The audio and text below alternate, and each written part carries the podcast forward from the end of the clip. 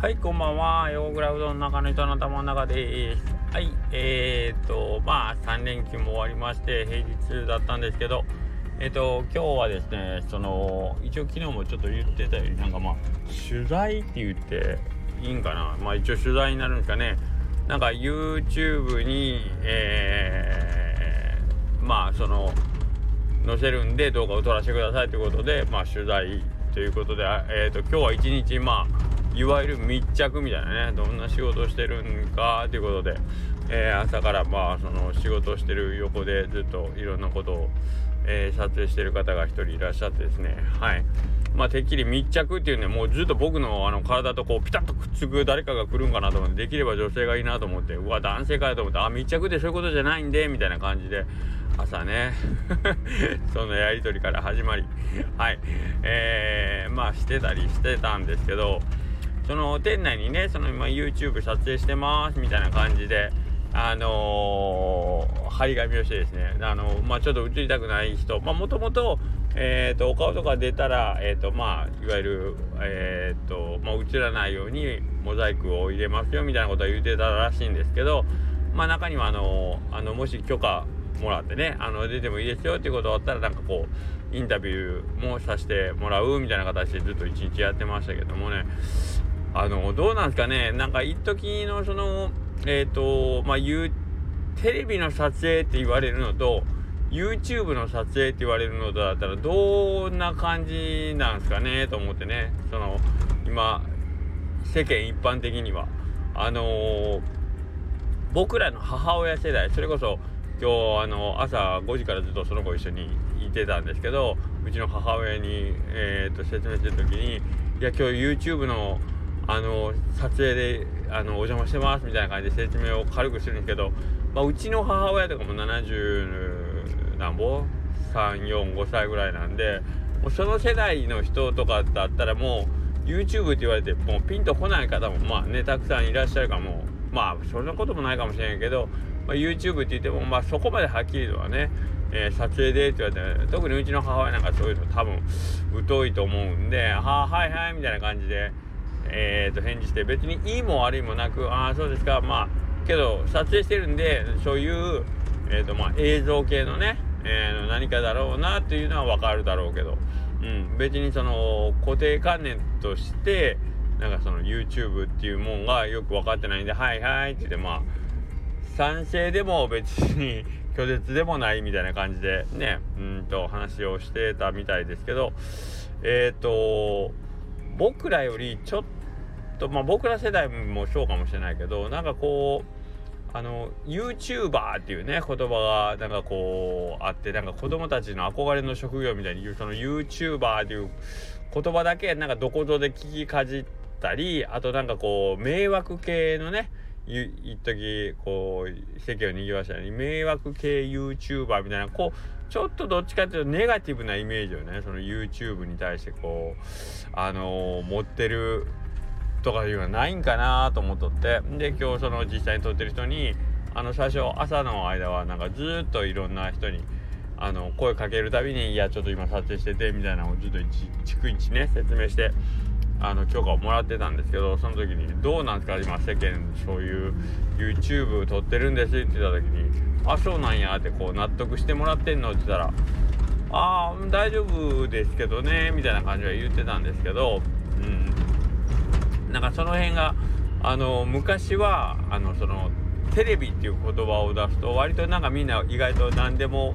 OK というか、えー、まあ逆に言うとそのテレビというテレビの撮影してるんですよっていうことをねこうまあ水戸黄門の色じゃないけどこれを言えばもうどんなことがあってもなんかこうわがままが通じるぞぐらいの感じぐらいになんかこう世間の人にはそのテレビっていう、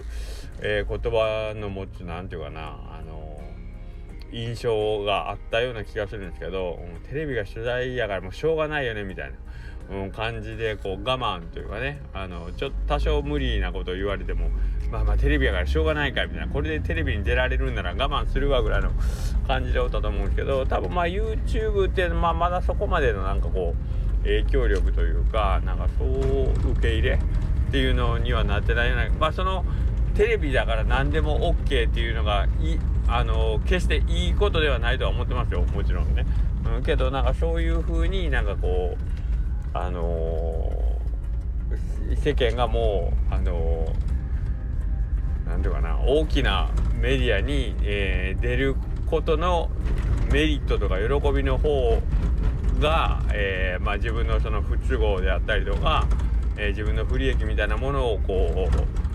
うなんか補ってね、えー、ぐら補ってしまうほどに影響があるというほど YouTube っていうのが受け入れられてるかどうかまだわからない。でまた YouTube って言ってもまたそこにはあのねいろんなピンキリという言葉であの言ってしまっていいかわかんないけど、例えば誰もが知ってるヒカキンさんみたいなね名前でえっ、ー、ともうそれに出れることがもうそれに出れるというのはもうテレビどころのね、影響じゃないぐらい、まあ、有名な方もいらっしゃるしかと思えば、まあ、僕もよく考えた横倉うどんチャンネルっていうなんか YouTube ありましたからね。だから僕が YouTube いや撮ってるんでって言うてもだね端にも棒にもかからんようなだけなんなんやみたいな感じの人もいるんでそこもまた難しいところですね。はい。でそれこそ逆に誰でもできるからこそえっ、ー、とその YouTube っていう言葉自体には多分なんかそのあんまり意味がないというかえそれ別に誰でもできるしそのねあの野球やってまして全員が大谷翔平君かって言ったら別にそういうわけではなくて 毎週あの日曜日の早朝野球だけをやってる僕ら世代のおじさんたちもまあね野球やってますって言えるっていうまあそういうことなんでしょうね、まあ、今のところ YouTube っていうのは。はい。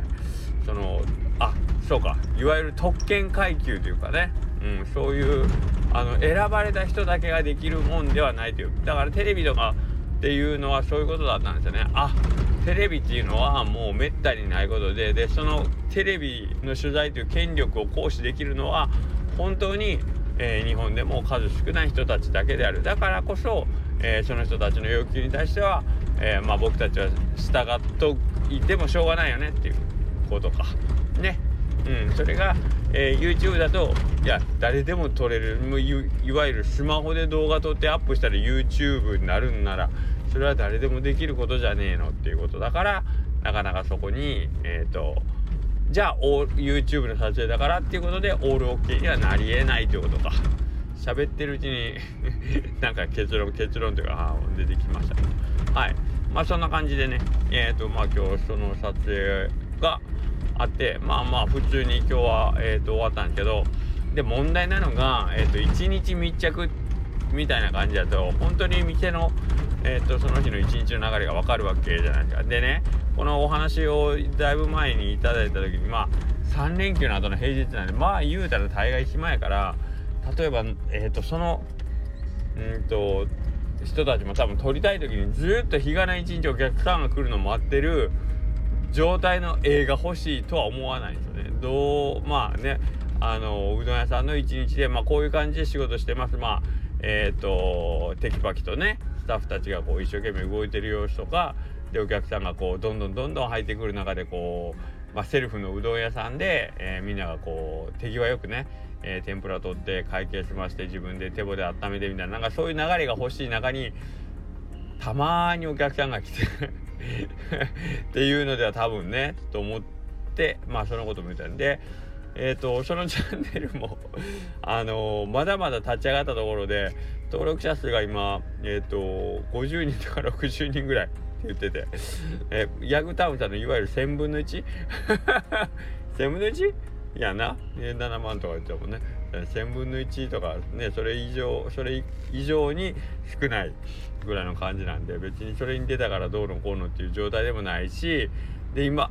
本当についこの前そのチャンネルが立ち上がったところでえっ、ー、と今んところ動画もまだ1個も上がってないっていうね。よくそんなチャンネルの取材を受けたなとは思うんですけど。まあこれあのー、今日の方がご本人さんが言ってたんでまあ大丈夫だと思うんですけど。まあそれえっ、ー、とうどんそばチャンネルっていう あのチャンネルででしてですね。えー、うどんそばチャンネルっていうのがもともとあるんですね。で、それがエリアごとにありましてですね、その関東とかね、えー、あとなんか関西の兵庫、大阪とかなんかそういうのやったかな。あと,、えーとまあ、岡山広島みたいなのも多分あったと思うんですけど、まあ、そういうエリアごとの、えーと、うどん屋さんおそば屋さんっていうのをこう紹介してて実はそのうどんそば関東とかうどんそば大阪とかだと、えー、普通にまあ何十万人もの、えーと、チャンネル登録者数がいる急にヤグタウンさんを超えてくるみたいな それが、えー、今回今四国で立ち上がまあ地域じゃあやりましょうということになってて、えー、それの、え動画を今徐々に作り始めてると。だから動画がまだ1本も公開されてないのにまあ60人ぐらいは登録してくれてるっていうね、まあ、これからに期待してくれてる人がまあそれぐらいいるよっていうチャンネルらしくて。まあえー、まあその中で今その撮りためてる動画の中の1本にまあ今日ちょっと取材に来られたということで。はい。まあまたあの近いうちにもうね、えっ、ー、と、上げていきたいと思いますって言ってて、えー、詳細はちょっとまだまだいつとかわかんないけど、うどんそばチャンネルっていうところにいずれまた出るかなと思いますんで、えっ、ー、と、はっきり日付が分かったらまた案内したいかなと思います。はい。えー、なんかこれだけで終わってしまいそうですけど、まあとりあえず今日は、他にもね、いろいろ、えっ、と、今日はね、あの、面白いことというか、まあ、自分なりにねいい一日だったなあ作るうどんの試食もできましたし、ね、これ作るうどんの試食ね思った以上に久しあのー、あこれなすごいなっていう粉だったんですけどあのー、香川県産の夢水木っていう粉でえっ、ー、と、まあ、木下製粉さんがねえっ、と最近新しくリリースした新製品ということで、えちょっと試させてもらったんですけど非常に良かったですね。僕あのうどんまあ自分とこのうどん僕あんまり昼ほんま最近全然食べない、まあ、前からですけどうどん食べるのも久しぶりだったんでそのせいかなとも思うんやけど出来たてのうどんってこんな美味しいのっていうぐらいびっくりするぐらいちょっと今日その夢水着で作ったうどんが美味しかったんでちょっと明日もう一回これまぐれかもしれないので明日もう一回ちょっと試してみてえー、っと食べてみようと思うんすけど試食ってね何が大変で作ってもあの食べる人があんまおらんからさなんかもったいないんでなんかいつもなんか試食であんまり少ない数で試食作ってもしょうがないというかなんかはちょっとブレ幅が大きくなるんでなるべくある程度まとまった数で試食作りたいんやけどそのを試食してもらう人があのなかなかいなくてちょっといつも困るんですけどまあまあそれちょっとやってみようかなと思いますんで。はい。うーんとかえーそうか。そんなことが今日あったんで今日はなかなか今気持ちよく、